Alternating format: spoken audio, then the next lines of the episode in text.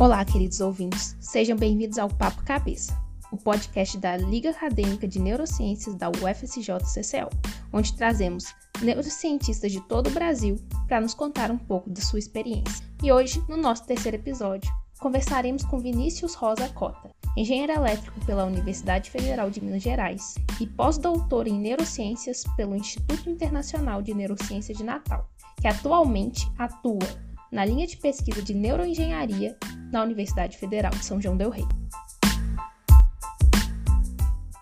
É, pessoal, o professor Vinícius, ele é um pesquisador, eu falo sem, sem intenção nenhuma de, de puxar saco aqui, fantástico, admiro muito, e que, apesar da gente não ter tido muito contato durante a formação dele, né, ele vem de uma linha de pesquisa que teve origem no laboratório onde eu fui formada, ele foi orientado pelo professor Márcio Moraes, que foi meu irmão mais velho lá no laboratório, né? E, e é engraçado que, apesar da gente estar tá em campos diferentes, né, em campos diferentes aqui na UFSJ, e da gente não ter tido muito contato, como eu disse, durante a formação dele e a minha, é, se tornou um ótimo colaborador, né, da, da minha pesquisa, da, eu colaboro, tentamos, né, colaborar com a pesquisa dele, participar ao máximo, muito mais do que algumas pessoas que teriam afinidade de pesquisa que estão no mesmo campus que eu.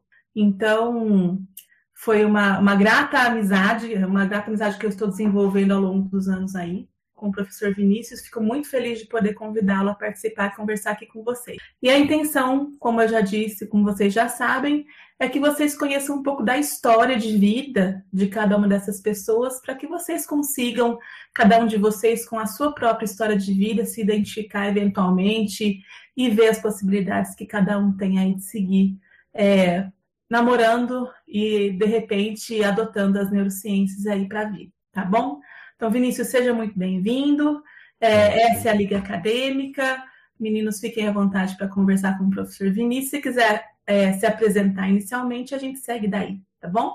Tá, joia. É, deixa eu só dizer muito obrigado, Cris, pelo convite aí para falar para essa turma. É, show de bola, estou vendo aqui as carinhas, muito bacana, o pessoal é, parece motivado e a gente sempre fala que é, a qualidade de um grupo, de um programa de pós-graduação, de uma liga acadêmica, né, de, de de grupos acadêmicos, é, ela se faz assim, ela se mostra assim, né, com a presença nos, nos ambientes, nos momentos de fala, né, nas apresentações, e é muito bacana é, aqui às seis e meia da tarde ver tanta gente querendo ouvir é, um cientista, né, falando nerdices ou coisas muito interessantes, eu adoro, né, nesse frio, podia estar todo mundo debaixo de uma coberta, né?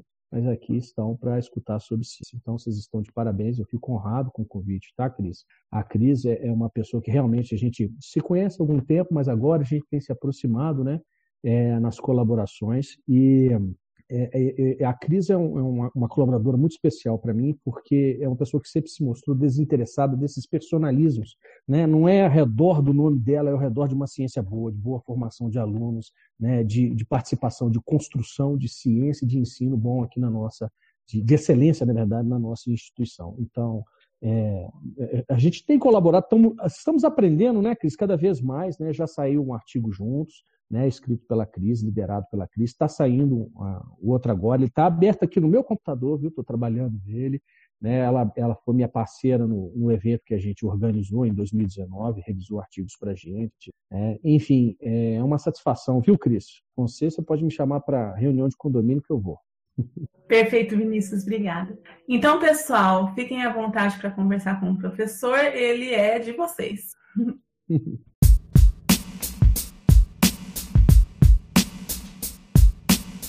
É, boa noite. Boa noite. Giovana? Isso. Oi, eu Giovana. gostaria, a gente, até assim, é muito interessante toda, todas as reuniões né, que a gente vem tendo é, com a Cris, ela está apresentando para a gente. Uma curiosidade que muitos de nós, é, eu acredito, né, é, que nós temos é por que, que você quis seguir essa área? É, o que, que te levou a, a se interessar pela neurociência? Porque, assim, a gente é, eu sou suspeita de falar também, que eu acho assim fascinante. Mas o que que te fez é, sair da, da graduação e, e, pensar assim, ah, poxa vida, quero seguir esse caminho? Tá, essa é uma, essa é uma pergunta muito boa, muito legal, e que todo cientista gosta, cientista que é, né, que ciência corre na veia mesmo, é, eu, eu... É, mu, mu, Vinícius mutou, mutou. Me perdoem, gente, eu tinha mutado, né? É, então, voltando aqui, obrigado pela, pela pergunta, Giovana, uma pergunta muito bacana, que todo cientista que adora fazer ciência adora responder essa pergunta, né? É, então, primeiro que o cientista gosta muito de falar de si mesmo, né? a gente tem que tomar um certo cuidado. Mas, por outro lado, é uma trajetória, é compartilhar uma trajetória de fato de encantamento, é o que você falou. É uma trajetória de encantamento. Eu não tinha uma coisa assim, ah, de criancinha, ah, eu quero ser cientista. Né? Na verdade, eu sonhava outras coisas, eu, eu, eu me espelhava muito no meu pai, que era um sujeito mais de né, é, é, ele trabalhava numa multinacional, estava sempre de gravata, maleta, etc. e tal. É, é, era um gerente, um administrador lá de médio para alto escalão. Então eu achava que eu ia ser isso, né? Eu me espelhava muito nele. Mas a, a trajetória, então, de, de assim, de, de, me apaixonar pela neurociência, ela foi de fato incremental com alguns, vamos dizer assim, saltos quânticos, né? É, eu, eu, eu, na verdade, não sei se você sabe, se a Cris falou para vocês, eu sou engenheiro eletricista de formação. Né? Eu não sou é, da área médica ou biológica ou de saúde em geral, eu sou engenheiro eletricista. E, na verdade, antes de fazer engenharia elétrica, eu estava fazendo um curso técnico em construção civil, mas não me encantou. Então, naquela época, eu fiz um, um teste vocacional né, para saber o que, que, é que eu gostava. Né? E pintou ali a parte de exatas como a majoritária, né, principal, mas apareceu várias outras áreas também, áreas de humana, área artística, área biológica. O cara, eu acho que foi uma maneira legal dele fazer. Se você não serve para nada, para qualquer lugar que você for, você vai ser ruim. Então aqui está mais ou menos igual, entendeu?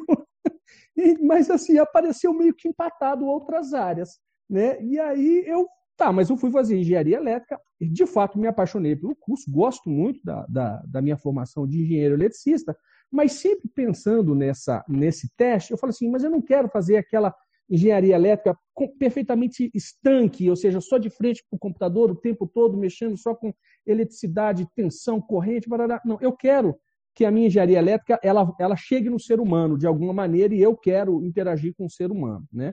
Hoje eu interajo muito como professor, como cientista, como orientador, mas a primeira área que eu pensei foi a área biomédica. Eu falei assim, eu quero começar a ir trilhar pela área da engenharia biomédica é, discutindo isso com um colega meu de engenharia elétrica nos corredores lá da, da universidade, ele falou que tinha um professor buscando exatamente o meu perfil para aluno de iniciação científica. E era o professor Márcio Moraes, que é irmão científico aí da Cris lá na, na Faculdade de Medicina de Ribeirão Preto. Aí eu conheci ele e comecei a, a me envolver, primeiro com o desenvolvimento de tecnologia, para os trabalhos da, da neurociência lá, fazia pequenos equipamentozinhos, um circuitinho para disparar um trigger num, num, num, amplificador, uma caixa de som para dar é, é, é, é, estímulo auditivo. Comecei a fazer esses, essas, resolver essas pequenas coisas de tecnologia. Né? Aí durante, aí fiz uma monitoria na área é, de, é, a gente basicamente pegou um laboratório de fisiologia e tirou do quimógrafo, que eu acho que vocês nem conhecem quimógrafo, mas é basicamente um instrumento antigo para você poder registrar uma série de variáveis biológicas. É basicamente uma folha de papel que você coloca no bujãozinho. Essa folha de papel ela, ela, ela, ela, ela, fica, ela pega a fuligem de uma vela e aí ele fica rodando e uma agulha assim ó, vai riscando e tirando a fuligem à medida que, por exemplo, está ligado ali é, é, é, sei lá, num, num, num gastrocnêmio da RAM para mostrar a força contrátil da RAM. Então é uma coisa extremamente arcaica que a gente estava digitalizando tudo, colocando computadores, sistemas amplificadores, conversão analógica digital. E aí eu fiz uma monitoria, comecei a me encantar com isso, que eu vi alguns, vários experimentos, eu vi um experimento de, de fisiologia cardiovascular no animal, eu comecei realmente a me encantar nessa área, né? E aí a coisa foi tomando corpo, eu fui fazendo trabalhos um pouco mais elaborados. Quando eu formei na engenharia elétrica, quando estava formando a engenharia elétrica, estava aparecendo um doutorado novo na UFMG, que era o doutorado em bioinformática, que era um doutorado que ele tinha uma característica muito interdisciplinar. Ele envolvia três departamentos distintos é, na, da universidade: a fisiologia e farmacologia, a bioquímica, se bem que a fisiologia e farmacologia não estava, não, a bioquímica, a computação e a engenharia elétrica, né? porque ele realmente era altamente interdisciplinar. O meu orientador virou e falou assim para mim: e aí, vamos fazer um doutorado na bioinformática comigo? Aí eu falei assim: pô, Márcio, Tá maluco, cara? Eu passei cinco anos, né? Trabalhando, estudando engenharia elétrica, agora eu vou largar tudo para cair na área da saúde? Isso não faz sentido. Ele falou assim: primeiro, você não vai largar nada. Tudo que você aprender na engenharia elétrica, você pode trazer para dentro da, dos estudos, né? Um doutorado que você vai fazer na bioinformática, você vai fazer uma tese aqui de neurociência, né? É, todas essas coisas. E segundo, toma muito cuidado para que cinco anos da sua vida não definam o resto dela. Aí eu falei assim, cara, que argumento, né? Um belíssimo argumento. E eu topei. Curiosamente, eu estava é, fazendo a, a, seleção de um trainee, é, um dos, um, um, possivelmente o mais disputado trainee é, do país, que é o, era do Citibank na época. Eram 3 mil candidatos por vaga. Era uma coisa de louco. Nove etapas de seleção. Eu tinha ido para a nona etapa de seleção. E num dia eu não fui aprovado, na nona etapa, e uma semana depois eu fui aprovado no doutorado. Eu achei que foi meio que uma mensagem cósmica.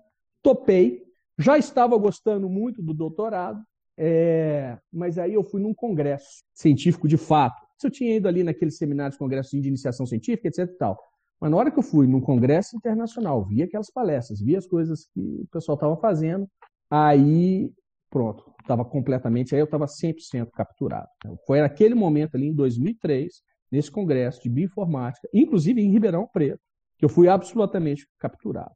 Teve alguns outros congressos que vieram, que voltaram a me ganhar por completo. Outro da Ibro em 2015, o Neuroscience de 2018, que a Cris estava lá e deu palestra. Esse também foi assim, nossa, de ah, abriu o cabeção mesmo, assim, assim estrelas assim, do congresso. Né? Eu gostei muito do congresso que a gente organizou. A... Enfim, e aí ou seja, o salto quântico provavelmente foi em 2003, Giovana, mas é, foi incremental, a coisa foi me ganhando aos poucos. Respondido? Falei demais?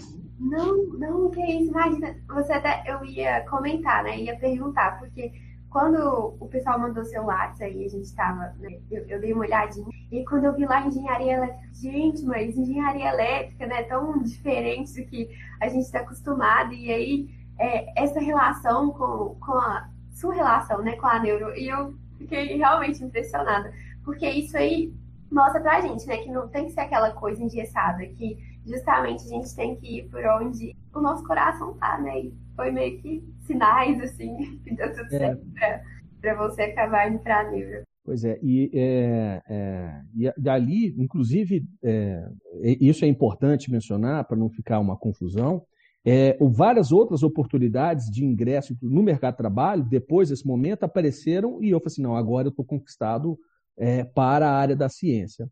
E zero arrependimento, zero arrependimento. É uma trilha um pouco árdua, porque você passa muito tempo como aluno de iniciação científica, mestrado, doutorado, é, né, em que não existe um, um, uma valorização à altura do que você realiza. Mas quando você vira um docente, um pesquisador no instituto de pesquisa, no Brasil ou no exterior, né? ninguém fica rico, mas pelo menos é, um, é uma recompensa decente e você tem uma liberdade boa para fazer o que você quiser. Então, eu sou absolutamente encantado com, com a minha profissão. Adoro, adoro a minha profissão. Realmente, eu escolhi muito bem escolhido. A questão da engenharia elétrica, é, é quer dizer, essa. É, é, e, aliás, parabéns para vocês é, por receberem um engenheiro eletricista aqui, doutorado na área da neuro, mas, é, de qualquer maneira, um engenheiro eletricista de formação é, essa, a gente é que coloca essas divisões de maneira muito estanque, né? É, é, porque a natureza não é assim. Quer dizer, quem, quem, você lembra, algum de vocês aí consegue lembrar quem que foi o, o grande, dois grandes experimentadores é, da área da, da, da bioeletricidade, faziam um experimento Parran? Vocês se lembram do nome?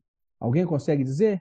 Luiz Galvani e Alessandro Volta. Perfeito? Esses são os nomes que estão nos livros de engenharia elétrica. Eles não estão, eles estão mais nos livros de engenharia elétrica do que, inclusive, uma das medidas né, é, é, recebe o nome do, do, do, Alessandro Volta, Volt, né, tensão elétrica. Né?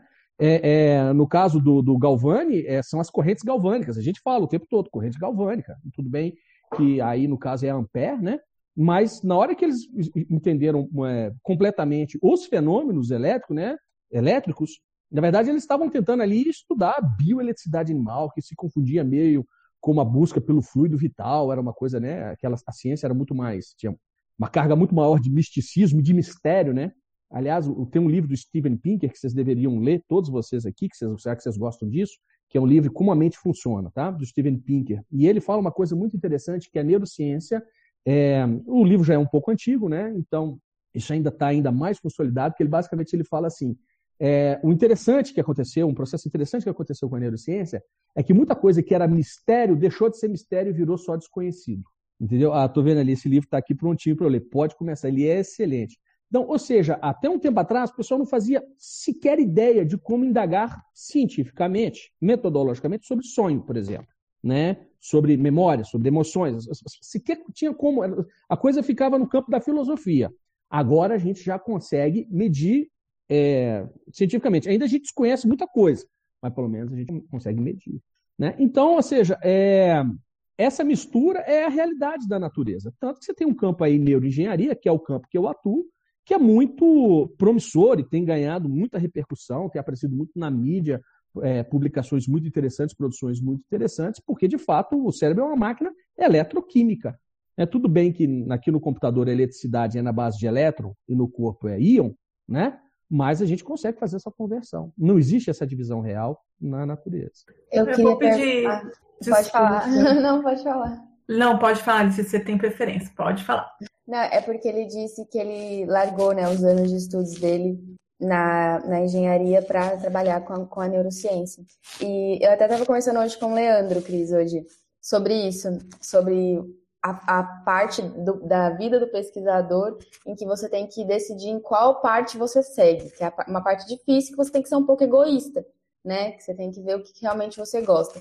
E quando você disse que você tomou uma decisão e isso foi bom para você, eu, eu, eu não tiro essa razão. Mas eu queria saber se foi difícil para você fazer isso.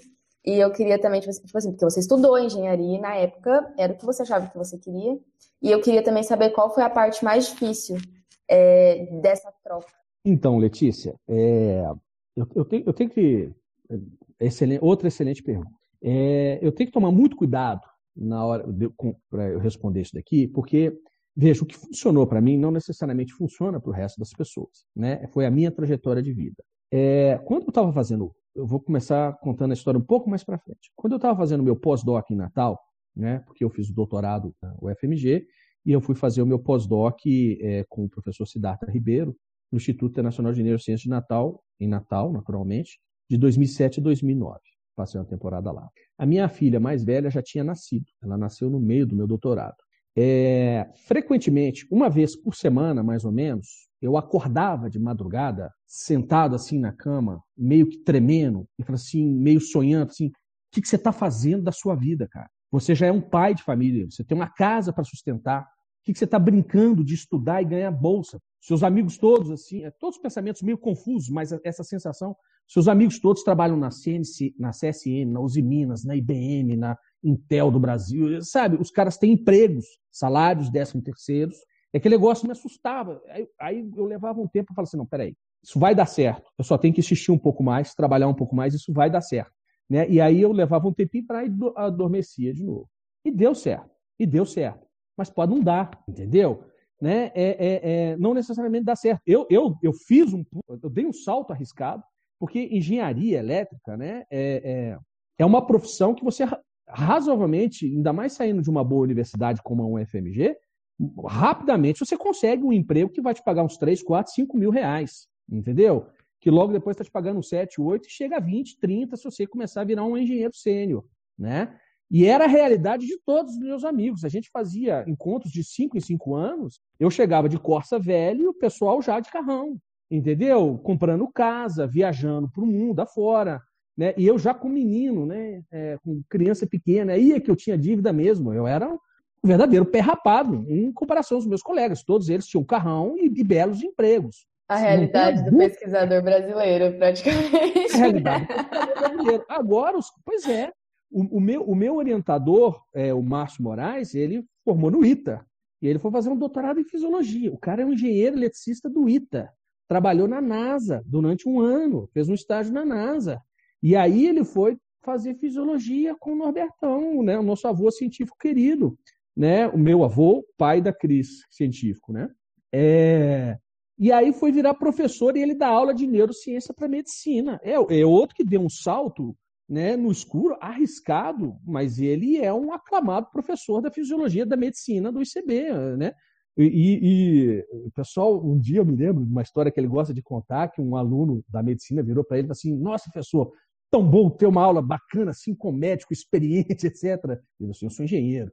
Ah, igual aquele né, momento constrangedor, né? Mas, assim, é, veja, são saltos no escuro, eles, e, por outro lado, eles pagam algumas recompensas, algumas das mais altas recompensas. É muito gostoso eu ver essas carinhas aqui, que estão vindo da medicina, né?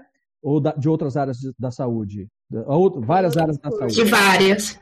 Perfeito. É, então, várias áreas da saúde, né? É, da medicina, eu, eu, umas duas semanas atrás, é por isso que eu estava confundindo, eu falei para a Liga de Neurologia da Medicina, é, mas há uma semana atrás eu estava falando para o pessoal da biotecnologia, né, na parte de bioinformática e optogenética, e agora, e, e daqui a uma semana, eu vou falar para engenheiros eletricistas. Então, é muito gostoso você ter esse papo aberto, você navegar, você ter essa percepção ampla da, da, da, da ciência como um todo, né, as várias facetas da ciência é muito gostoso, né? É, é, é, muito empolgante, né? Algumas das coisas que a gente faz tem bastante impacto, porque você mistura essas áreas, né? Dá muito trabalho, que são duas literaturas que você tem que ficar acompanhando, às vezes mais, né? É, então, ou seja, ela cobra um preço. Outra coisa que ela cobra um preço. É muito difícil você achar um lugar que é, é, é aceite um camarada que não é exatamente um engenheiro, ou exatamente um neurocientista, biólogo, ou médico, terapeuta.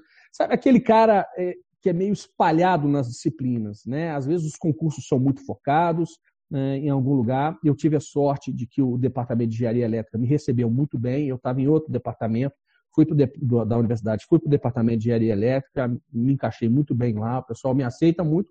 Mas, por outro lado, e não é por competência, falta de competência dos meus colegas, são muito competentes, o pessoal do programa de pós-graduação em engenharia elétrica, mas, por outro lado, eu tenho pouco diálogo com eles do ponto de vista da neurociência. Eles não têm essa formação, não têm esse background. Eles têm outras especialidades tão ou mais nobres do que a que eu faço, mas eu sou um pouco prejudicado nesse diálogo. Mas, assim, valeu muito a pena, viu, Letícia? Zero arrependimento. Sobretudo porque deu certo. Se tivesse então, eu ia falar isso. É, eu acho que é, é humano a gente tentar, né?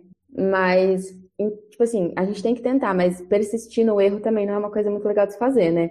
Se não tivesse dado certo, eu acho que talvez não seria muito legal você tentar ficar persistindo no erro. Perfeito. Você não acha? Concordo, Letícia, mas por outro lado, por outro lado, quando uma ideia é boa, né, e eu acho que a interdisciplinaridade é uma excelente ideia, uhum. às vezes é só uma questão de insistência e tempo. É, e de tanto que você trabalha duro. Insistir numa má ideia, tudo bem. Né? Uhum. Né? É melhor você abandonar ela logo. Mas se a ideia é boa, às vezes só o obstáculo que é um pouco mais alto, você tem que insistir um pouco mais, persistir um pouco mais, dar um pouco mais de. Às, vezes, às vezes, também a gente desiste e está tão perto né, do resultado. Exatamente, exatamente. É, tem então, muitos é, casos.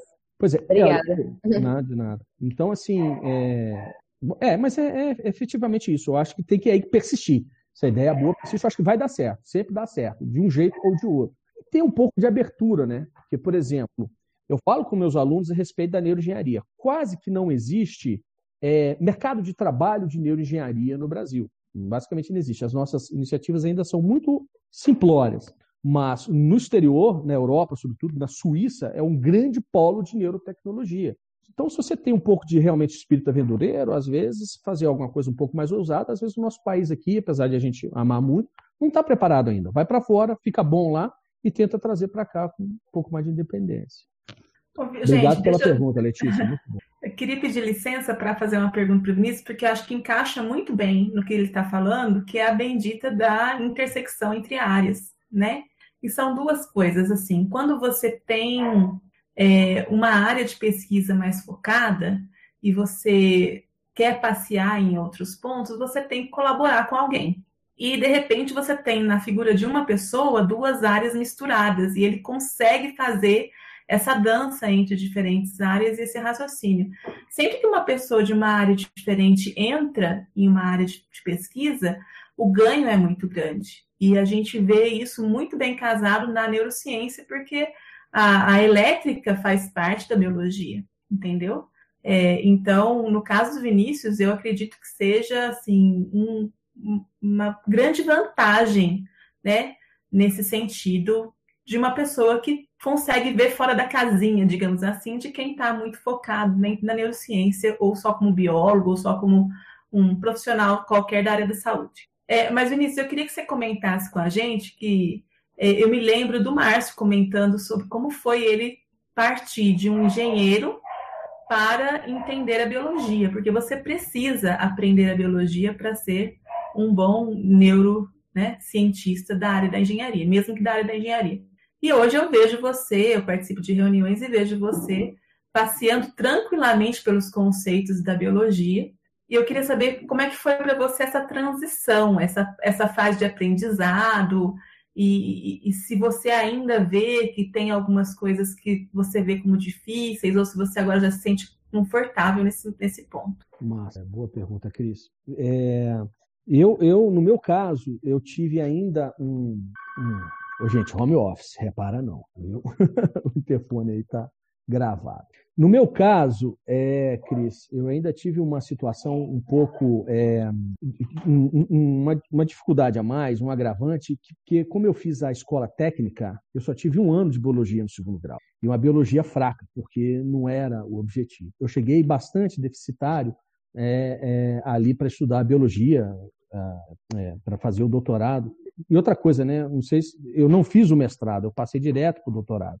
Né? Então, eu passei para direto um doutorado na área biológica, com bastante computação e um tanto de é, engenharia, é, com um ano de biologia do segundo grau. Ou seja, tinha tudo para dar errado. Né? E, e, veja, cobrou seu preço. E, na verdade, cobrou seu preço. Né? É, a, o meu, meu, a quantidade minha, de, a, o meu nível de produção durante o doutorado não foi grande coisa.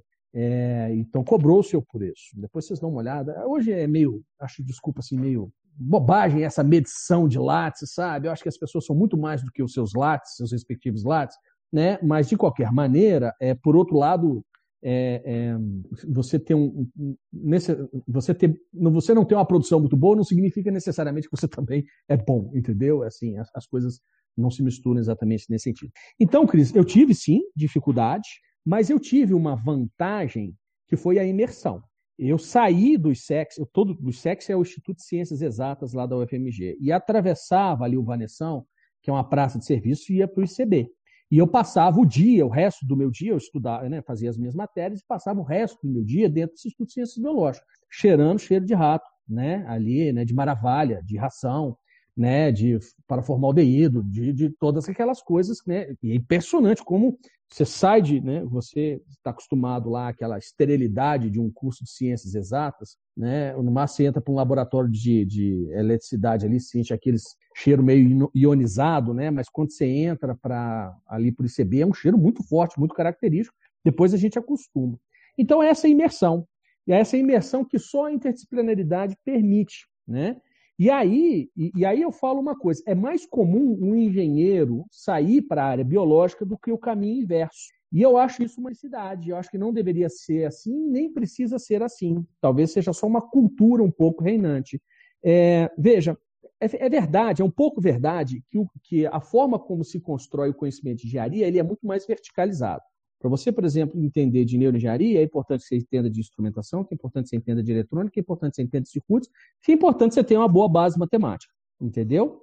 Né? Mas você pode passar meio que por isso rapidamente, né, para ter um, um, um, entendimento um pouco mais qualitativo da coisa e ainda assim fazer excelentes trabalhos.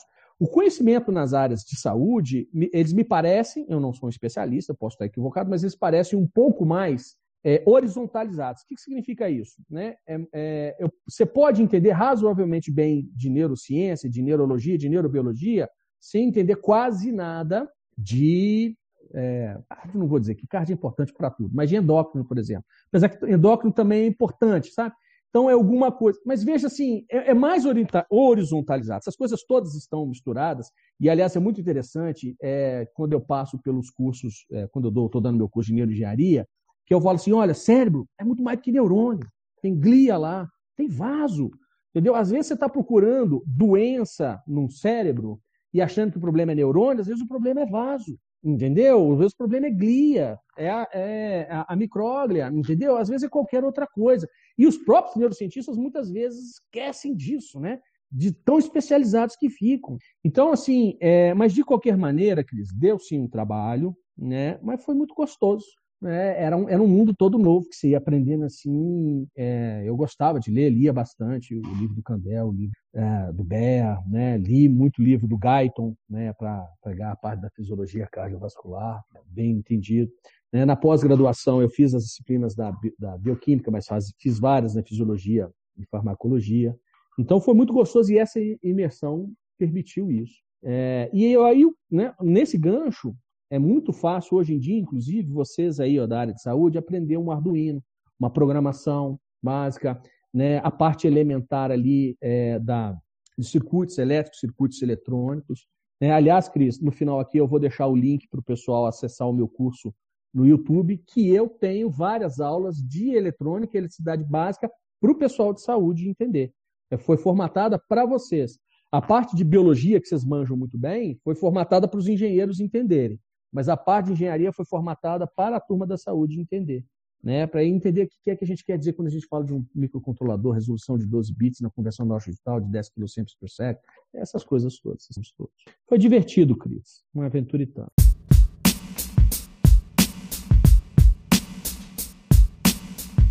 Na área da neuroengenharia, quando a gente pega o mercado mundial, a gente vê muito o campo do empreendedorismo, né?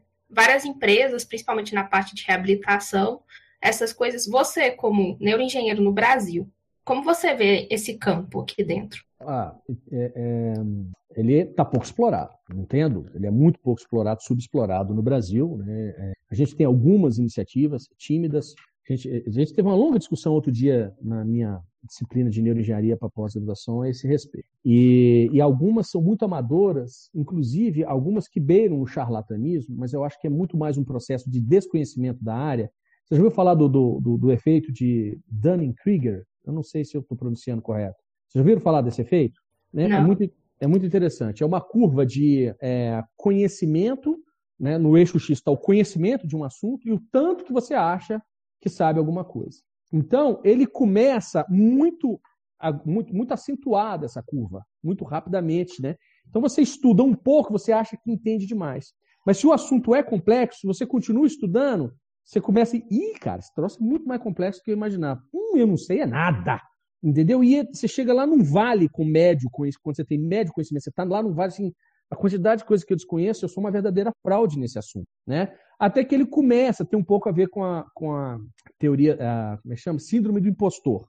E depois você continua estudando e vira um veterano na área, aí você fala assim, agora eu posso começar a falar um pouquinho, entendeu?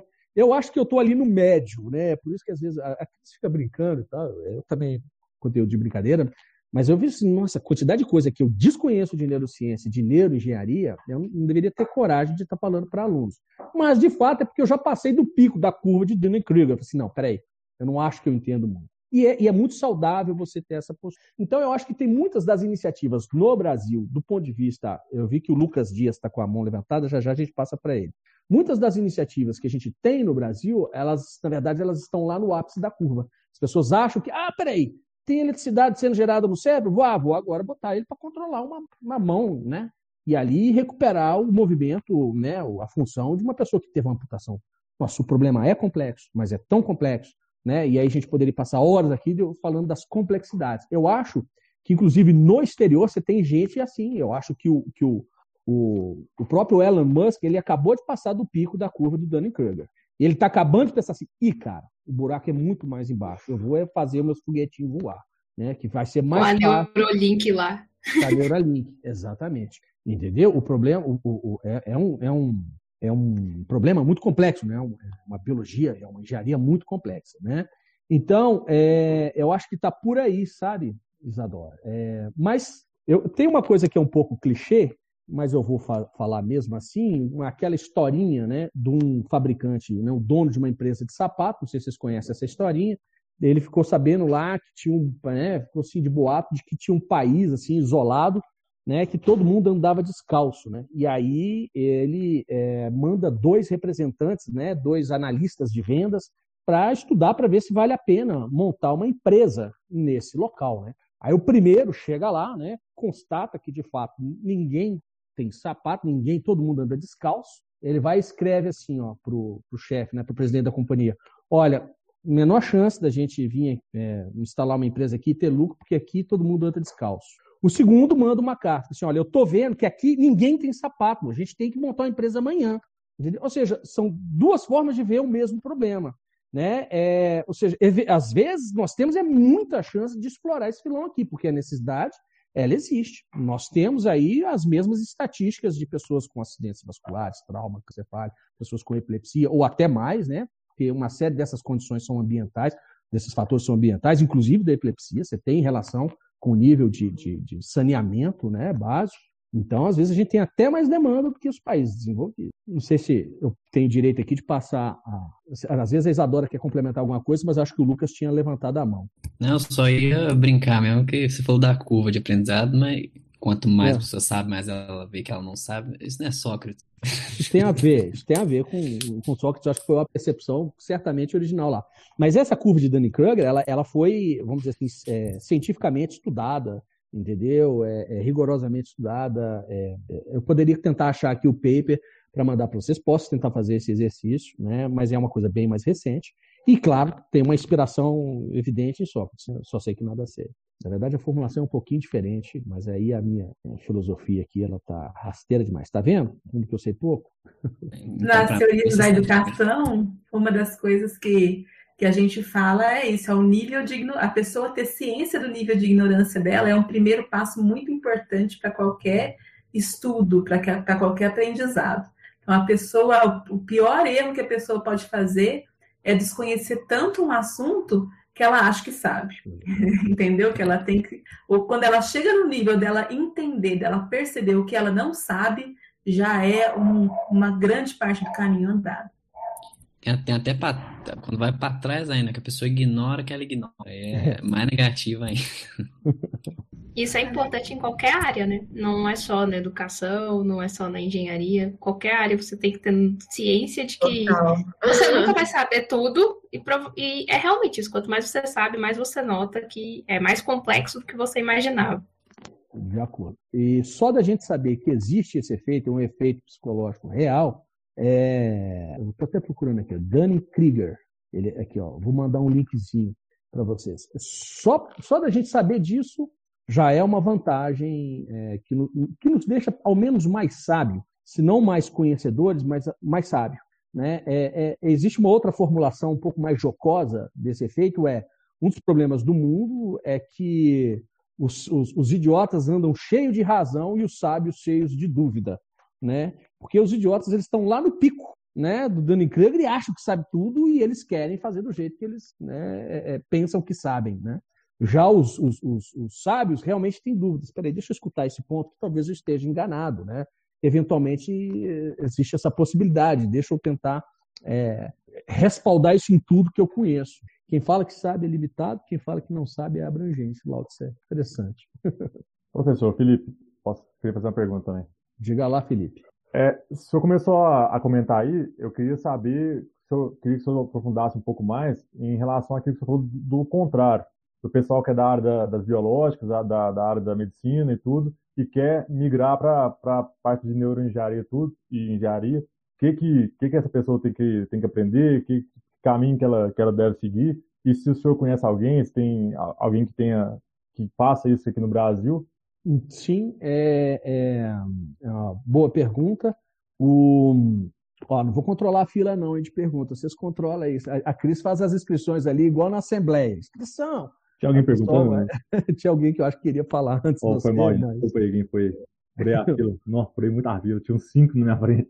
Ah, Tá, vou, vou tentar aqui ser breve para dar, dar chance para todo mundo. Eu acho que é, é, é, porque a área de exatas, né, o pessoal chama meio de hard sciences, aí né, o pessoal acha que realmente é, é, é, hard de difícil, mas na verdade esse hard aí tem um contexto muito mais assim, hard de.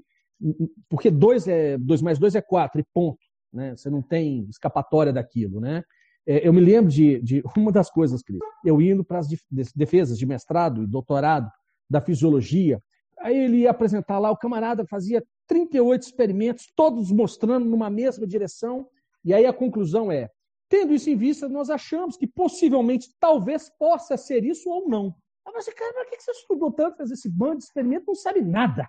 Né? Porque o sistema é tão mais complexo que é preciso ter o espaço para dúvida. Eu entendi isso depois de um tempo. Né? Então, eu acho que o hard, Felipe, eu acho que ele é muito mais disso. Né? É, é, de certa maneira, a, você tem que imaginar todas as possibilidades da biologia é muito mais fácil do que você entender aquela única solução da matemática, que é a única viável. A questão da matemática, é, que muitas vezes o pessoal se assusta, primeiro, é uma coisa de treino, tem que fazer várias vezes. Né? Segundo, é, é, é acreditar nos números. É, é, eu acho que, inclusive, a gente tem que rever, viu, Cris? O pessoal aí está falando que tem que se imaginar muito a matemática, tem que sempre trabalhar. Estão deixando aquela coisa mais mecânica mais para mais tarde, né? Você que tem filhos, né? Tá, está vendo isso daí, aquela coisa de aprender tabuada está sendo deixada para mais tarde. Eu tenho algumas dúvidas se isso vai resolver o problema. Porque algumas coisas da matemática você não tem a menor chance de imaginar o que é uma integral de linha, um, um rotacional, um operador nabla. O que significa isso do ponto de vista geométrico, físico? Você não consegue imaginar. Você tem que trabalhar. Mas ainda assim, isso é para quem quer ir lá nas profundezas né, da tecnologia, que muitas vezes você não precisa. Né? É claro que se você quiser fazer um novo Arduino, você vai precisar.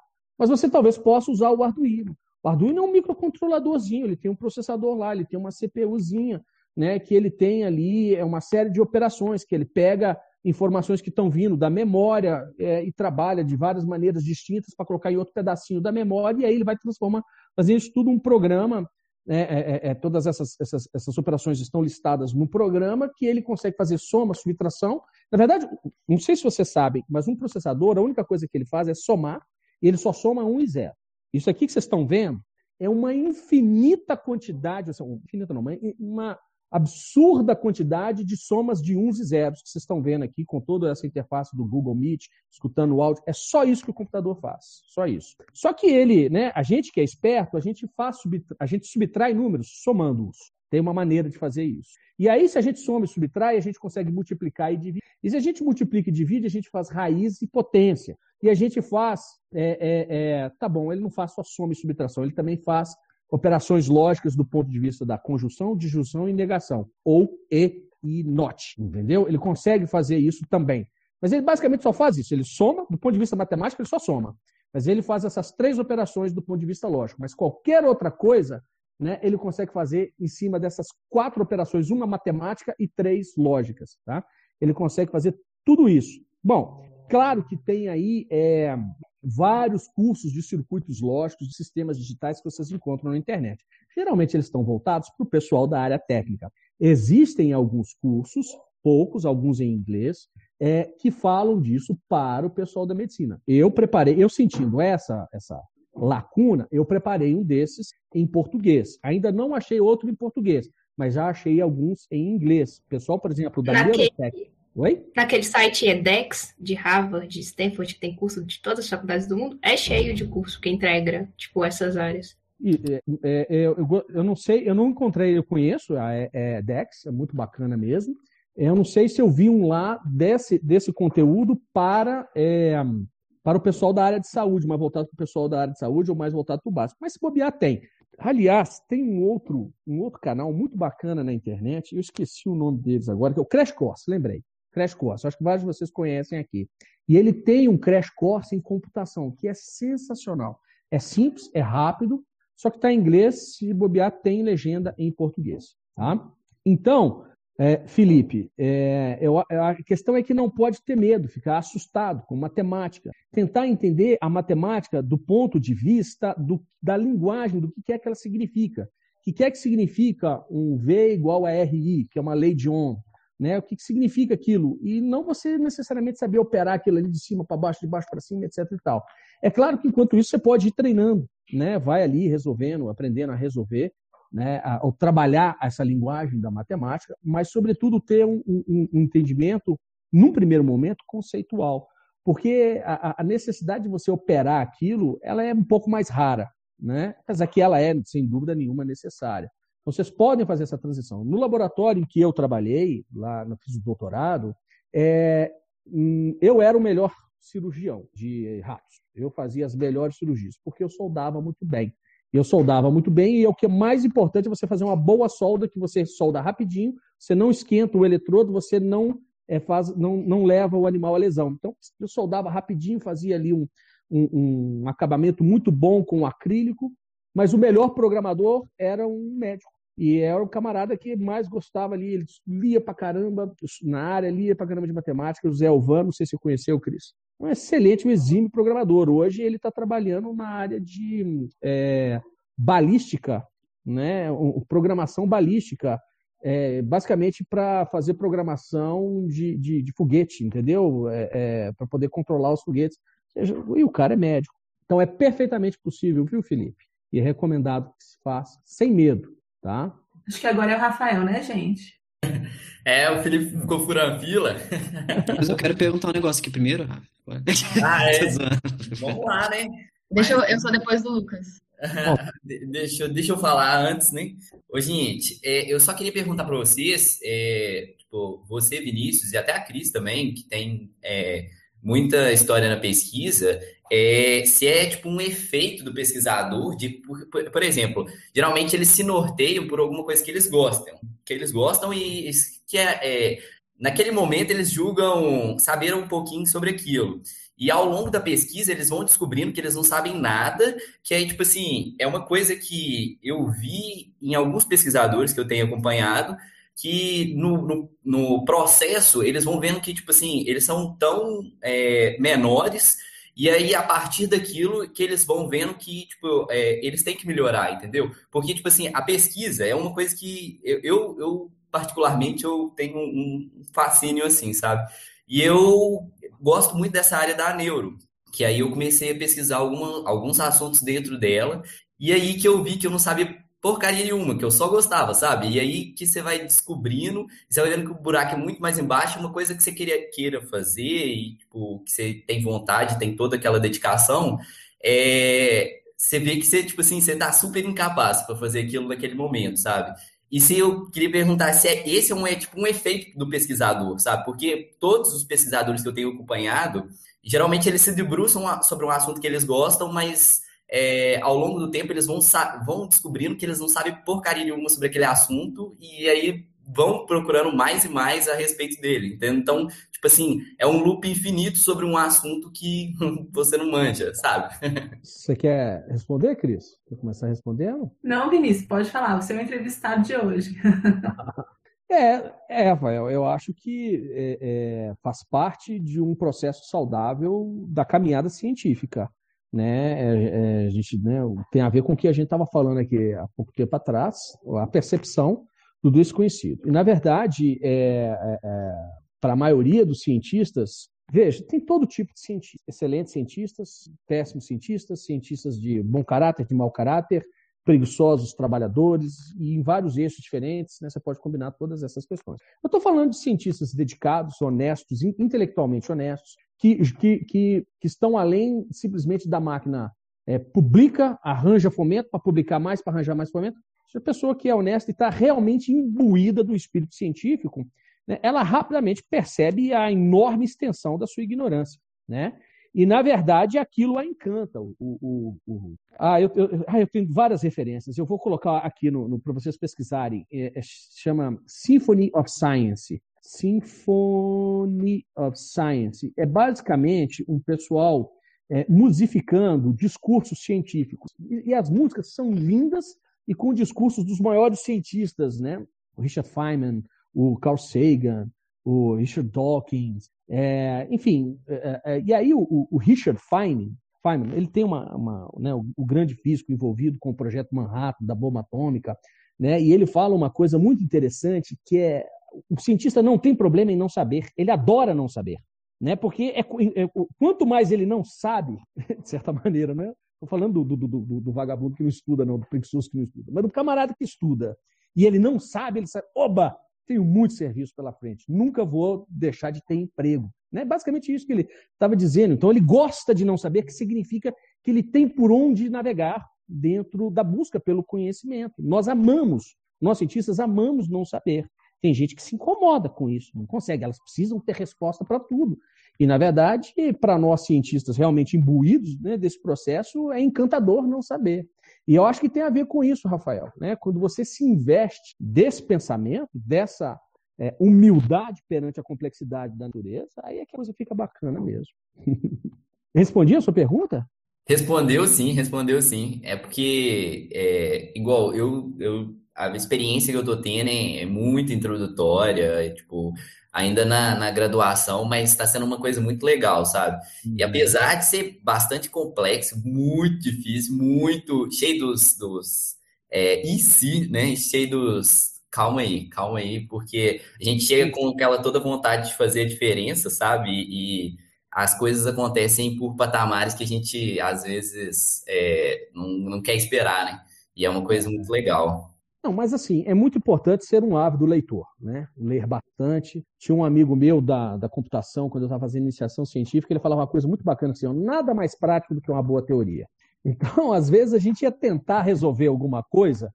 É, nessa época, eu estava, inclusive, num, numa iniciação científica que tinha a ver com desenvolvimento de software.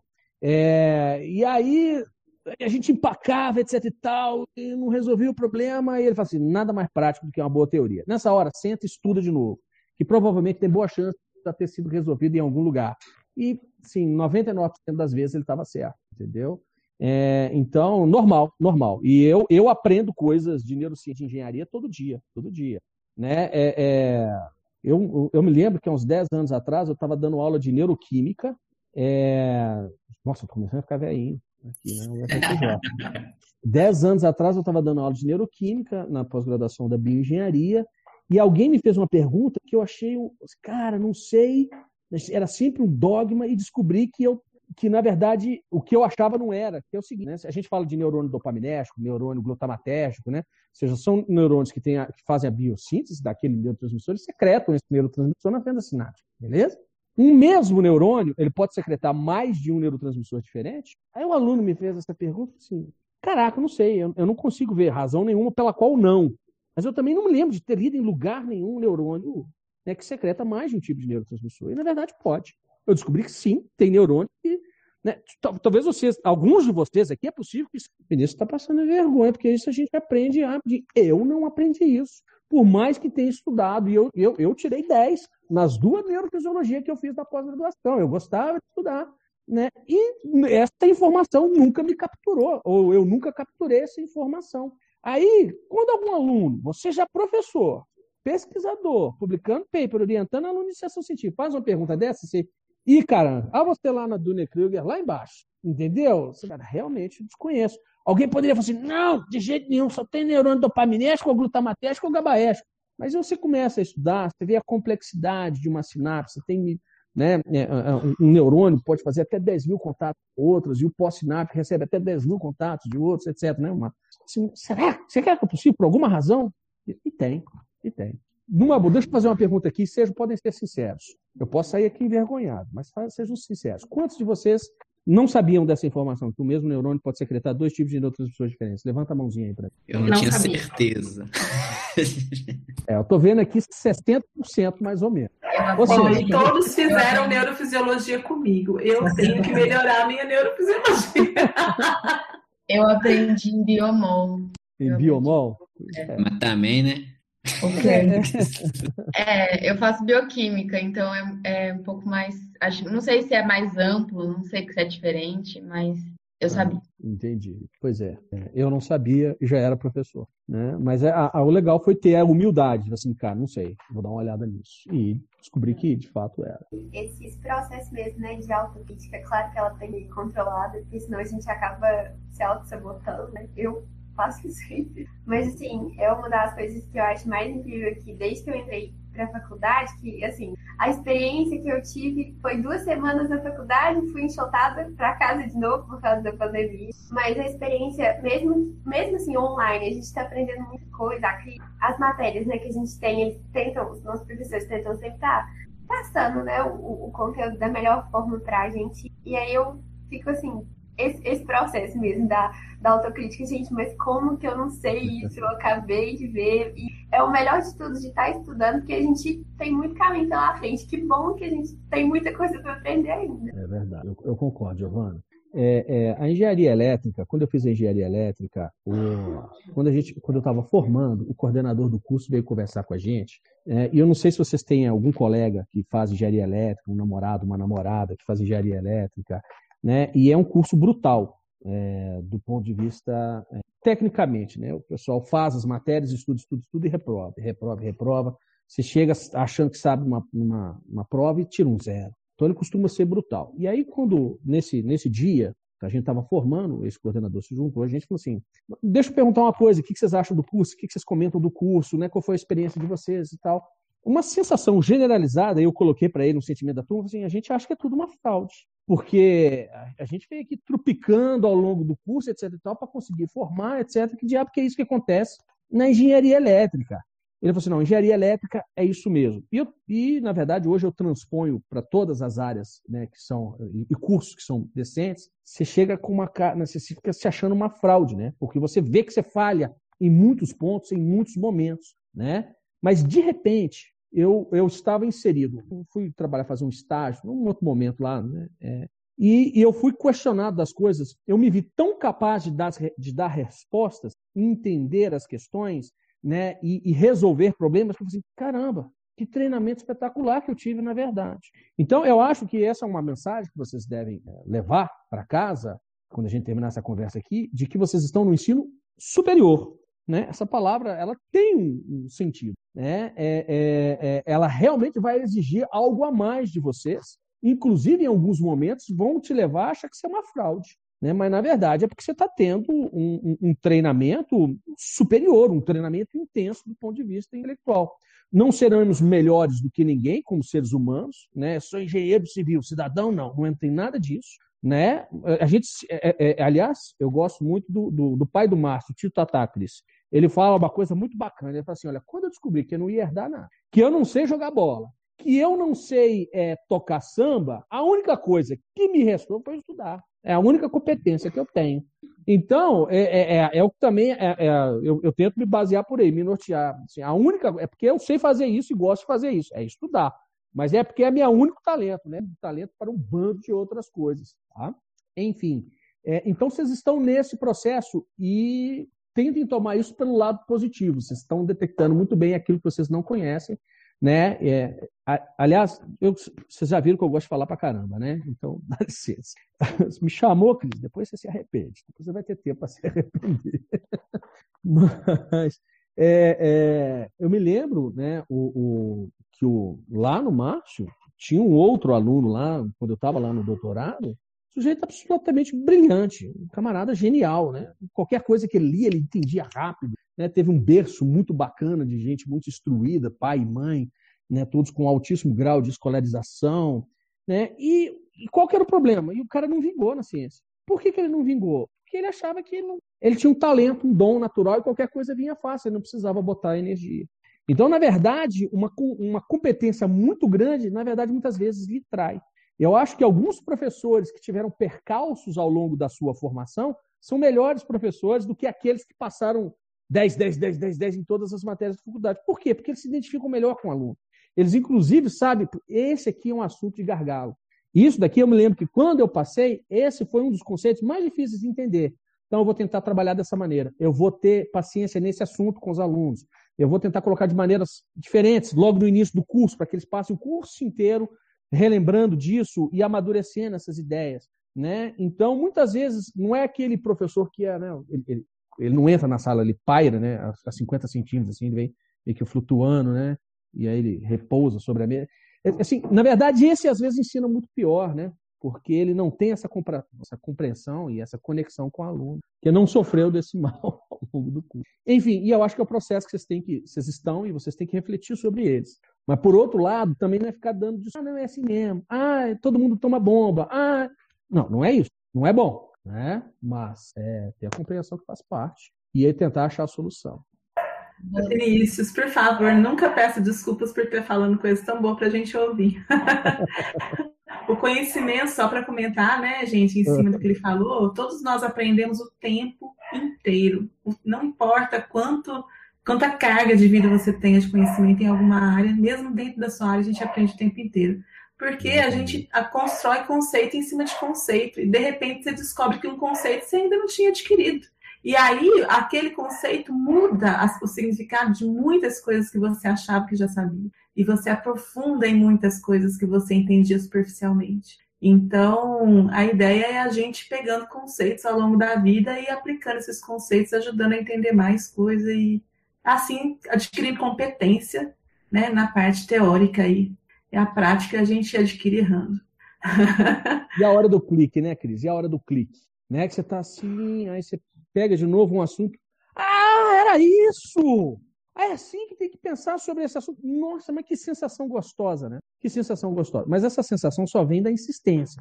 Você insiste, você revê aquela. Tem alguns assuntos de neuroengenharia que eu devo estar relendo pela 25 quinta vez. Tenta, e cada hora eu entendo um pouquinho mais. Mas tem uma hora que vai vir esse clique para mim. Alguns outros já vieram, né? Ah, muito gostoso.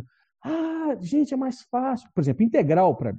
Integral, né, que é uma coisa básica né, da engenharia, eu sabia fazer, eu passei na matéria, etc. Né?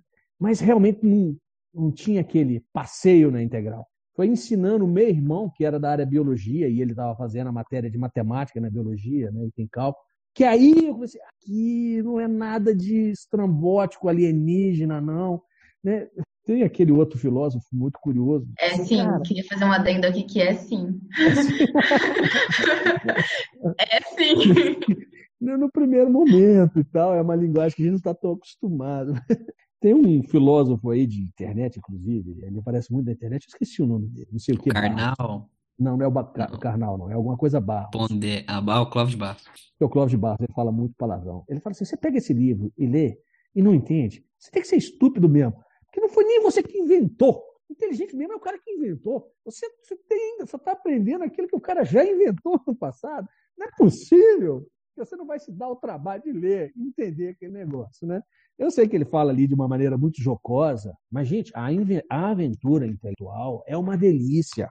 Para mim, ela é a mais completa, é a mais plena, é a mais gratificante de tudo que a gente faz, entendeu? Tudo bem, fazer um exercício, ter um, todas as outras atividades que a gente se, se envolve, se dedica, mas a, a, o empreendimento intelectual ao longo da vida é sensacional e é muito gostoso fazer isso e a gente tem que fazer esse esforço e insistir novamente, insistir. Uma hora sai.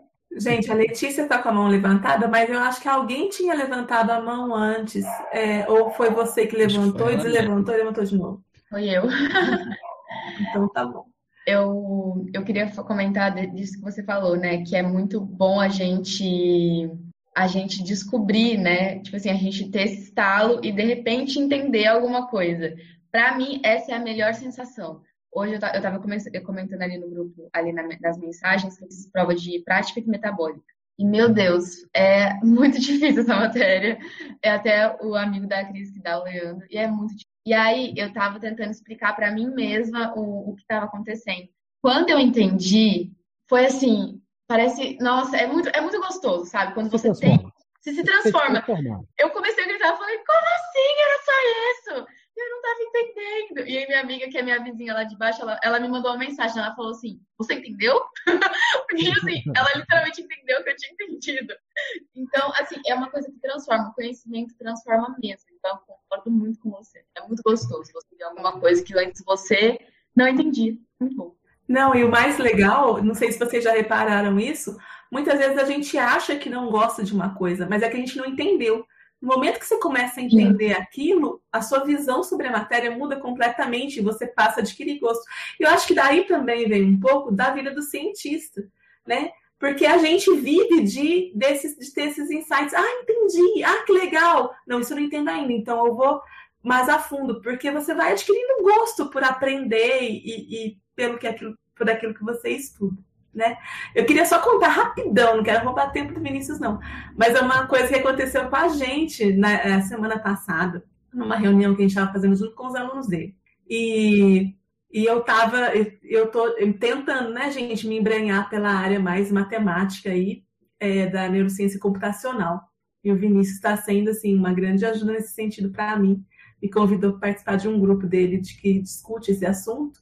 E, e eu estava me preparando para discutir um artigo com eles. Vou falar para vocês que eu passei uma tarde assistindo vídeo no YouTube de um menino da física, um estudante da física, que estava ensinando é, equação diferencial. Porque, e eu sempre amei matemática, sempre amei. É, mas eu não lembrava do conceito básico, né? Então, eu precisei lembrar a equação diferencial, coisa que eu, como bióloga, nunca achei que ia precisar na vida, para poder entender as equações que estavam no artigo que a gente ia discutir. E aí cheguei a incomodar, fiquei orgulhosa de mim disso, viu, Vinícius? Cheguei a incomodar de tal maneira que o Vinícius mandou todo mundo reler o artigo base que, que dava sustentação para a teoria que a gente estava discutindo. Então, assim, a gente nunca sabe, na verdade, o que vai precisar na vida e aprender é sempre uma vantagem e, e muito bom. Com certeza. Concordo absolutamente. É, a Isadora está levantando a mão ali, só fazer um comentário antes. É, e é isso, e é se aventurar e tem muita coisa de qualidade. Né? O pessoal fala assim, para você ser né, inteligente, desenvolver sua sabedoria, sua inteligência, é importante você ler os bons livros, não ler os maus. É, e, e, e, hoje, felizmente, inclusive a gente tem outras maneiras de obter conhecimento com canais de YouTube. Por exemplo, YouTube é, pode ser uma ferramenta excelente para você aprender. Tem, eu vou passar para vocês, tem um canal que eu acho absolutamente essencial para quem quer aprender mais de matemática. É um camarada chamado, é, o canal dele é Three Blue, One Brown. Ele, ele mostra os conceitos mais complexos de, de, é, de matemática com, umas, com visualizações assim lindas e que dá para entender. Eu estou colocando aqui para vocês o canal, o link aqui, dá uma olhada lá. E um outro canal de ciência que eu gosto demais, tem vários, muito bons, é o Veritasium. O Veritasium é, é, um, é, um, rapaz que estudou ciência, ele teve formação científica, mas hoje ele é basicamente ele faz esses filmes. E, é, tem uma invenção aí que está dando uma polêmica danada, porque ela parece que viola algumas leis da física. E aí ele foi fazer, fazer o experimento. É, é um carro que anda mais rápido que o vento, mas propelido pelo vento. É, o pessoal fazia uma confusão danada, etc. e tal. E ele falou assim: não, isso aqui é uma física real, essa física existe e tal, e descreveu lá, né, no, no vídeo dele um professor de uma universidade desafiou ele, disse, você está errado. Eles apostaram 10 mil dólares. E ele ganhou. No, no vídeo estavam o, o, Neil deGrasse Tyson, né, esse, o cosmólogo estadunidense, né, de, é, disseminador de ciência, né, e aquele Bill Nye, aquele outro lá que faz programas também de ciência na televisão. E, na verdade, quando eles começaram a discutir, eles falaram assim, Veritasson, acho que dessa vez você perdeu, você vai ter que pagar 10 mil. E aí ele foi trabalhando, trabalhando, trabalhando, ele conseguiu mostrar que é verdadeiro. E no final, ele faz um experimento espetacular que ele coloca, é, é, ele coloca, é, ele tipo um mecanismo com duas rodinhas assim pequenas e uma rodinha grande, e ele coloca uma madeira em cima da rodinha grande. Se você girar a rodinha aqui, a, priori, né, a rodinha indo para frente, a roda grande vai no sentido contrário, né? Eu falo assim, se eu empurrar essa madeira essa roda vai para trás ou ela vai para frente? Para todo mundo acha que se ele empurrar, ele vai girar ao contrário e vai fazer ela ir para trás. Não é que a roda vai para frente mais rápido do que a madeira? É espetacular na hora que ele mostra aquilo é espetacular.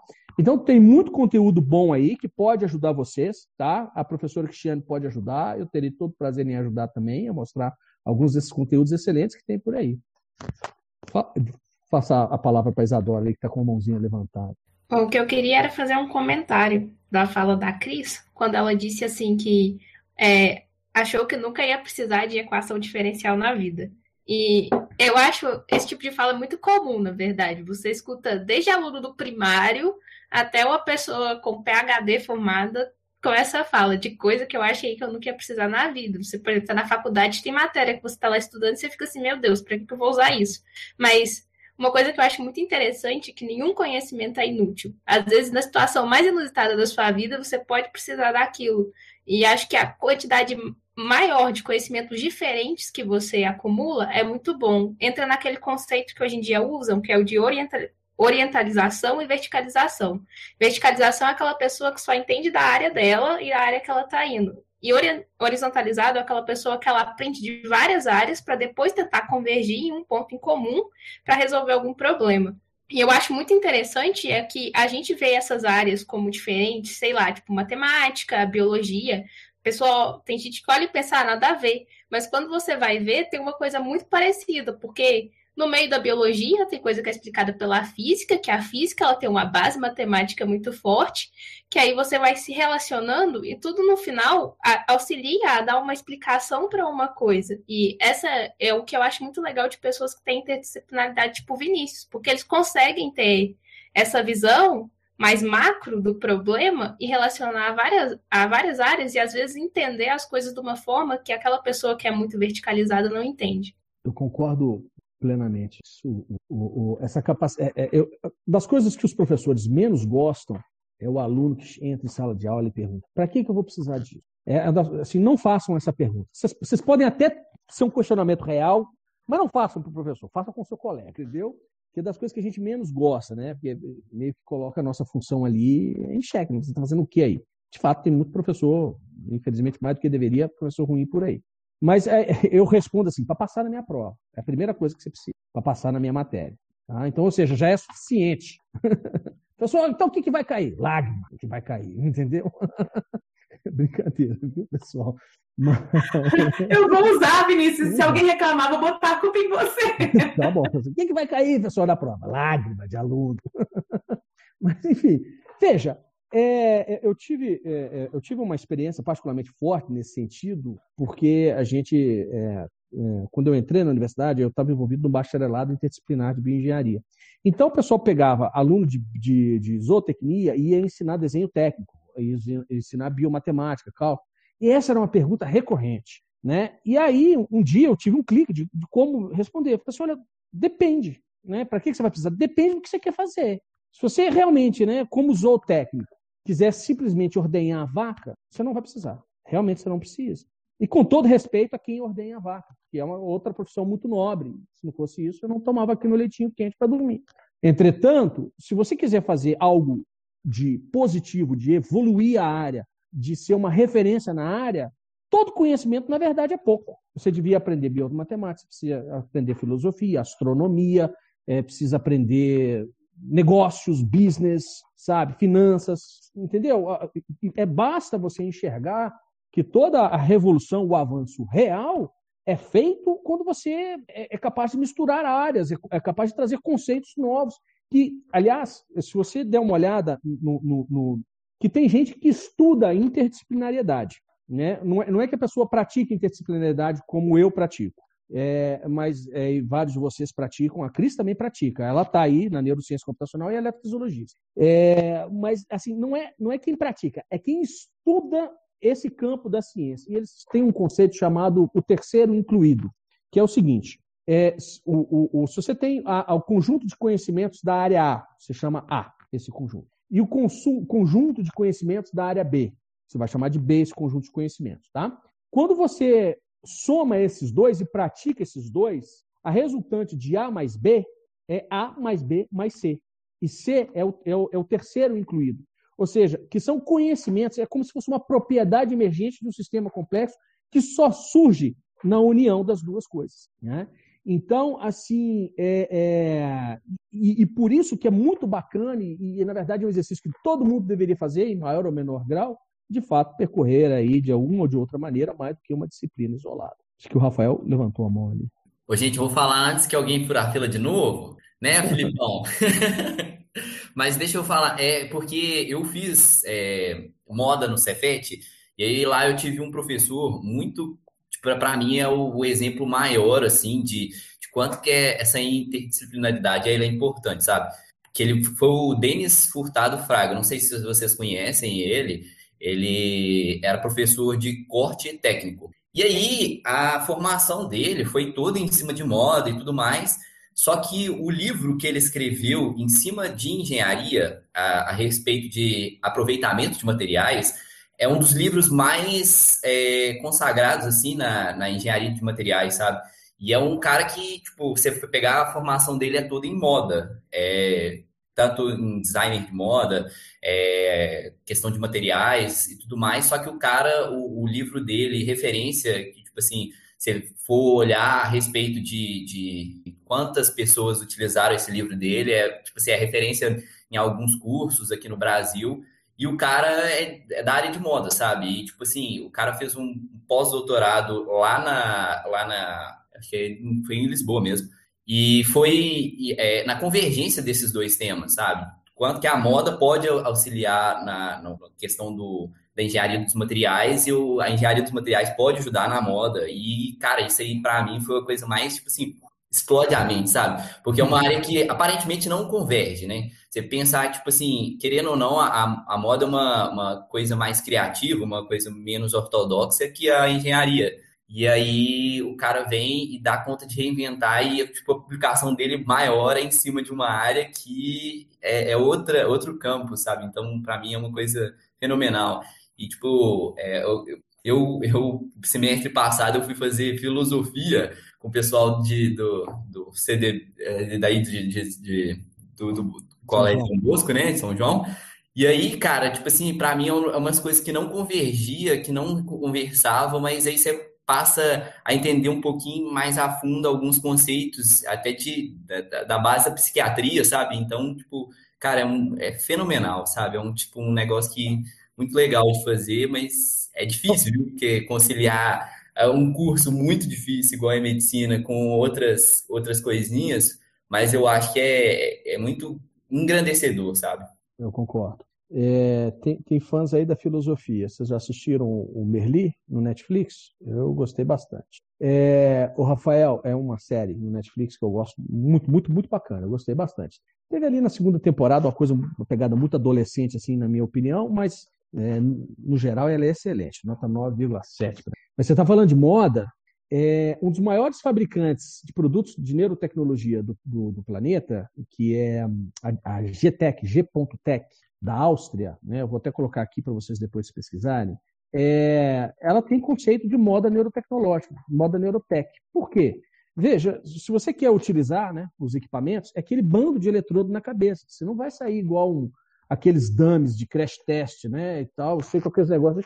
Então, o que, que o pessoal está fazendo? Desenvolvendo conceitos de estética relacionados a esses wearables, né, desses, é, sensor, desses wearable sensors, né, sensores de, de EEG que você utiliza, etc. e tal, aquilo tem que ter uma estética para ter uma aceitação, as pessoas quererem consumir esse tipo de produto. Então faz todo sentido. Né? São todos aspectos de uma mesma. De, de uma mesma entidade, de um mesmo fenômeno, que é o ser humano. O ser humano ele quer ler as suas ondas mentais, controlar o seu celular, seu computador através da, da atividade mental, recuperar a sua é, é, é, é mobilidade, as suas funções diárias. Aí o pessoal da reabilitação né, sabe muito bem do que eu estou falando.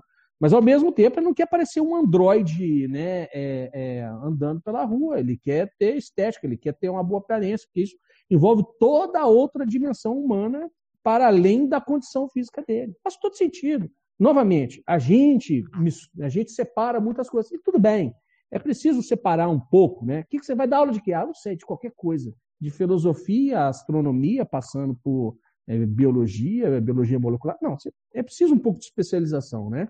Né? O camarada ser quase nada sobre quase tudo, né? Não faz muito sentido também. Mas a natureza, novamente, a natureza não se comporta dessa maneira. Na verdade, novamente, a gente estava falando aqui sobre ciência, sobre empreendimento intelectual, né?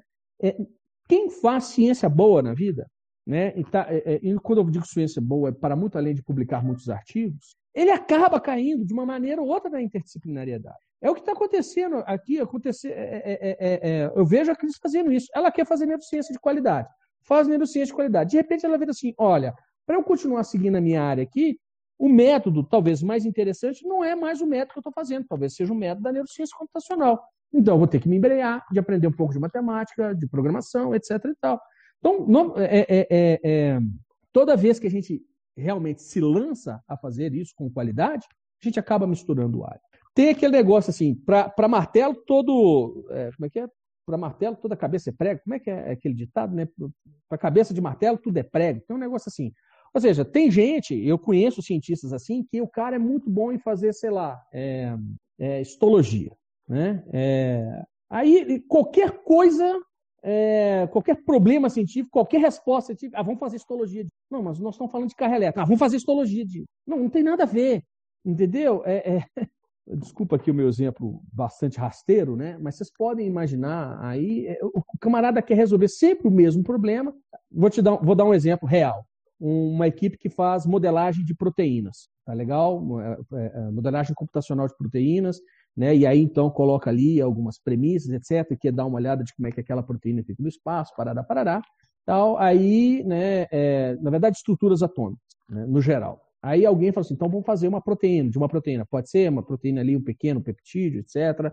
né? Porque senão é muito complexo, tá? Aí fez a simulação, aí quando foi ver, a proteína não tinha nada a ver com a realidade que se descobria por outros métodos, como a cristalografia. E foi, o pessoal olhou, olhou isso, viu qual era o problema, qual era a limitação, de onde viu o problema. Assim, peraí, vocês estão fazendo uma proteína? Tá. Onde esse negócio foi modelado? No vácuo. Não, mas a proteína não fica no vácuo, A proteína está sempre em meio aquoso. E meio aquoso você tem ali uma, uma, uma completa é, é, é, vamos dizer assim, um cenário de forças atuantes ali completamente diferentes forças atômicas completamente diferentes, não vai funcionar aí nunca, né?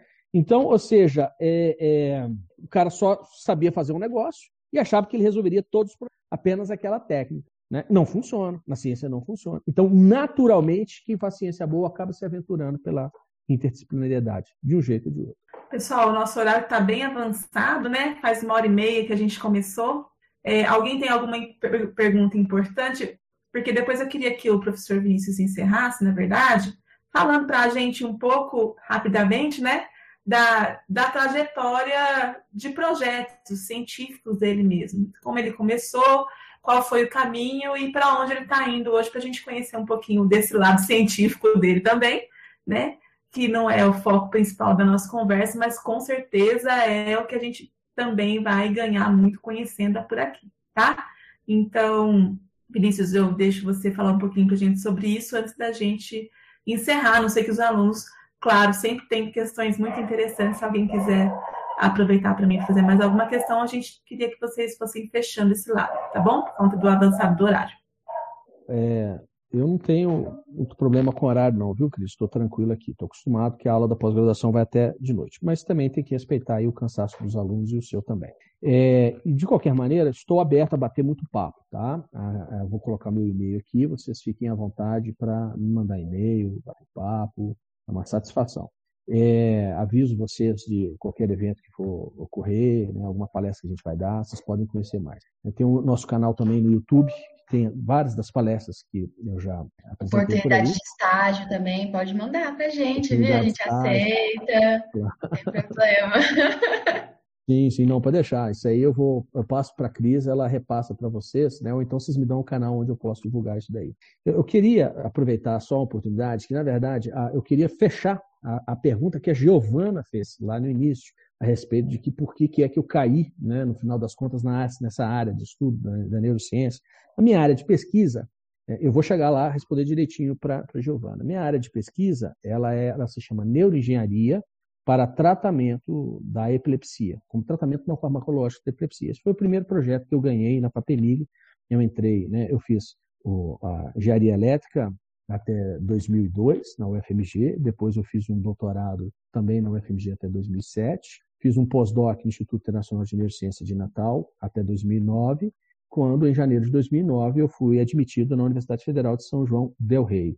Né? É, eu comecei no departamento de engenharia de sistemas, em 2015 vim para o departamento de engenharia elétrica. E desde é, é, é, no meu doutorado eu estudei a área de neurodinâmica da epilepsia, a gente buscava entender sincronização, recrutamento de, recru de circuitos neurais na epilepsia e como que eles, é, é, como que a gente pode se beneficiar desse entendimento, sobretudo no aspecto da sincronização neural, sincronização de osciladores neurais, para fazer duas coisas muito importantes para o paciente. Número um, suprimir as crises deles com estimulação elétrica. E número dois, pre prever a crise, fazer uma antecipação da crise. Né? A gente fez algum progresso nas duas áreas. É, no caso do meu doutorado, eu fiz muito mais progresso, um progresso muito mais, um progresso mais é, é, sólido na área da supressão da, das crises através de uma estimulação elétrica. A gente desenvolveu um novo padrão, né, naturalmente em cooperação com o meu orientador, é, de que a gente percebeu que a crise era um processo de supersincronização.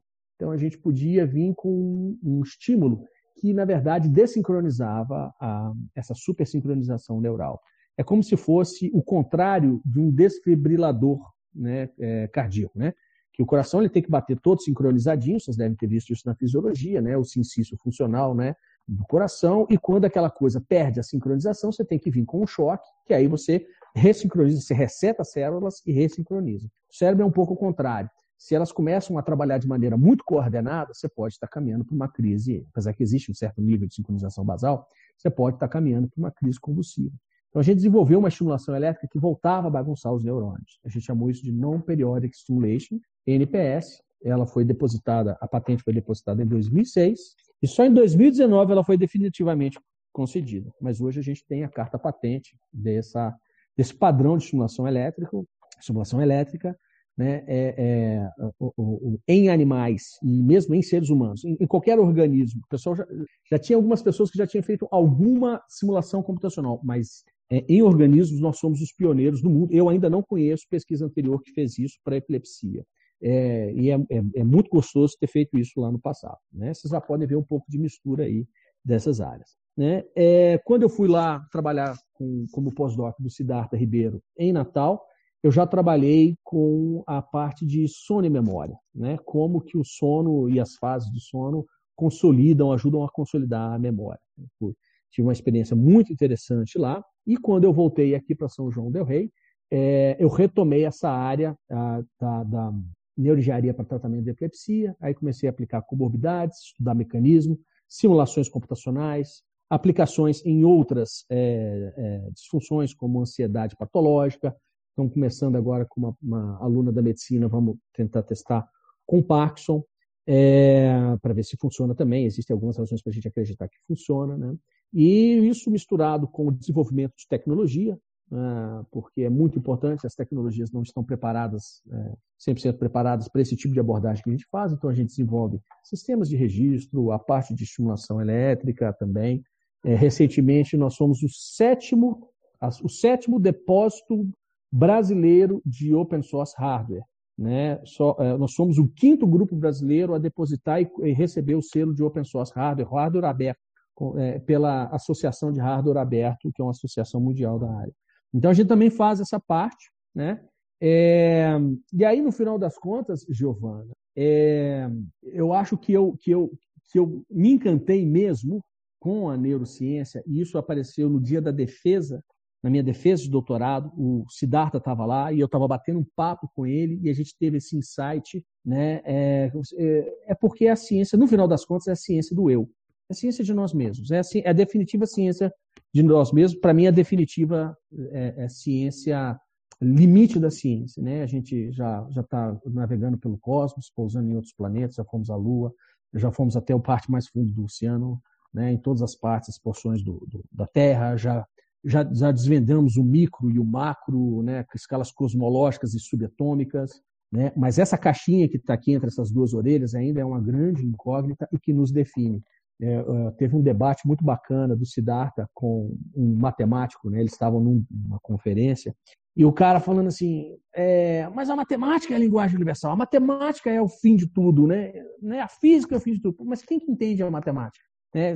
Existe uma. É, a matemática foi inventada ou ela foi descoberta? Né? Existe um debate sobre isso. Né? Que, pouco importa se ela foi descoberta ou se ela foi inventada. Ambos, quem participou disso fundamentalmente foi o cérebro. Né? Foi o sistema nervoso central, que é objeto de pesquisa da neurociência, o objeto mais complexo conhecido pela humanidade. Então, assim, para mim, fazer a neurociência é entender nós mesmos, entendeu? Aí é a essência do ser humano. É, a partir do ano que vem eu tô, tô fora, tô fora do país, eu vou sair para um sabático, passar dois anos é, é, na Itália, com é, estágios na França e na Espanha, é, no, no, fellowship chamado Marie Curie, Marie Sklodowska Curie Action. É, fellowship é um, é um fellowship muito competitivo, é, competitivo, né? muito competido, muito disputado, é um, é um fellowship mundial, concorrência mundial e também muito prestigiado na Europa. Estou numa felicidade que eu não me aguento, né? numa ansiedade também que eu não me aguento, né? muita coisa para resolver. Né? Então, só por causa disso, viu, pessoal, que não vai aparecer muita oportunidade de estágio, pelo menos nos próximos dois anos e meio, que eu estou, é, é, né, questão de iniciação científica, mestrado, eu estou fechando agora para poder passar essa temporada lá fora, mas eu estou super aberto a bater papo, a dar palestra, a colaborar com os artigos, a confecção dos artigos, né? Aquela orientação à distância, é, né, ajudando, naturalmente, é, é, é, circundado pela minha capacidade, porque é um projeto muito exigente que eu vou tocar lá, mas muito bacana também. Né? Ou seja, eu continuo não parando quieto. Vou aprender coisas novas, né? sair da área de epilepsia, vou trabalhar com vascular cefálico, é, e neuroprótese para reabilitação, é, também na área de, de trauma crânioencefálico, chegar a trabalhar dentro de hospital, inclusive, morrendo de medo, mas acho que vai dar tudo certo. é isso.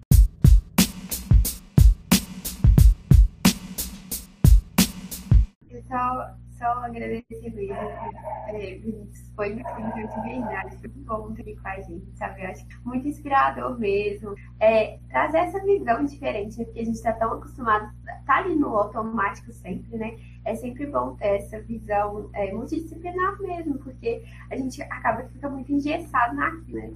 E foi muito, foi muito, muito proveitoso de verdade. Eu gostei. E parabéns, era certo lá na Itália. Obrigado, Giovana, valeu mesmo. Eu preciso de vocês realmente, assim, vai dar certo, às vezes nem eu acredito, morrendo de medo aqui. Vai dar certo, quem duvida, só você mesmo para duvidar, Vinícius. Ah, pessoal, só para registrar, né, no, no, no, nossa gravação de áudio, muita gente aqui está curtindo, agradecendo a presença do professor Vinícius. É, eu queria, Vinícius, é, falar que a Isadora, apesar dela ter tido problemas para chegar no horário, por conta da própria universidade, ela é a nossa, a, é a, a presidente da Liga Acadêmica. E então, se você quiser fechar, Isadora, se quiser falar mais alguma coisa, Vinícius, para encerrar, é, eu só quero agradecer e parabenizar a Alane por essa iniciativa. Está sendo uma experiência super gostosa, né? Cada pessoa que vem aqui é uma, é uma coisa totalmente diferente da outra e está tá funcionando muito bem. Então, eu encerro minha participação por aqui. Muito obrigada mesmo pela sua disponibilidade, Vinícius, e obrigada para os meninos por estarem participando e, e, e, se engajando aí nessa minha proposta. Show de bola. Belíssima proposta, um formato diferente que eu ainda não conhecia. Né? Já, já, já posso falar que eu dei até podcast agora, entrevista de podcast. Muito bacana, parabéns. Né? Eu acho que é só levar algumas das mensagens aqui, é um pouquinho de sabedoria que a gente consegue angariar na vida e que eu tenho uma satisfação de passar para vocês é insistam, não tem nenhum conhecimento que esteja fora do alcance de vocês, todos eles estão, naturalmente alguns são mais naturais que outros, né? É, muitas vezes você tem que correr um pouco de risco para ter uma recompensa maior, só vocês são capazes de avaliar esse risco, se vocês são capazes de dar esse salto, né? Tenham sempre consciência nítida e humilde. É, é, é eu, é claro que eu sei que eu já realizei um pouco na minha carreira, eu fico um pouco brincando aqui, né? É, eu não desacredito tanto assim de mim, não.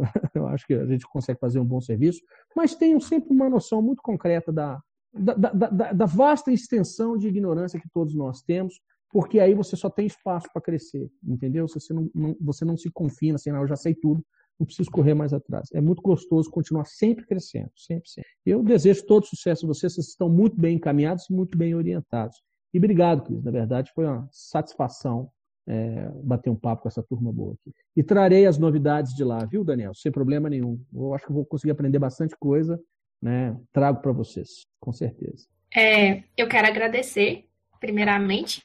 Foi muito proveitoso, acho que vai contribuir bastante para a formação. É que nem a Cris falou, cada conversa é muito diferente da anterior, e todas acabam agregando um pouco, e a sua, na minha opinião, foi uma das mais diferentes até agora porque a sua experiência é bem diferente da das outras pessoas que a gente conversou. E foi muito proveitoso. Eu, particularmente, gostei bastante. Tenho certeza que todo mundo da Liga gostou. E quero agradecer em nome da Liga Acadêmica, foi muito bom. Espero que a gente possa fazer colaborações futuras para alguma palestra, algum projeto. Acho que vai ser excelente.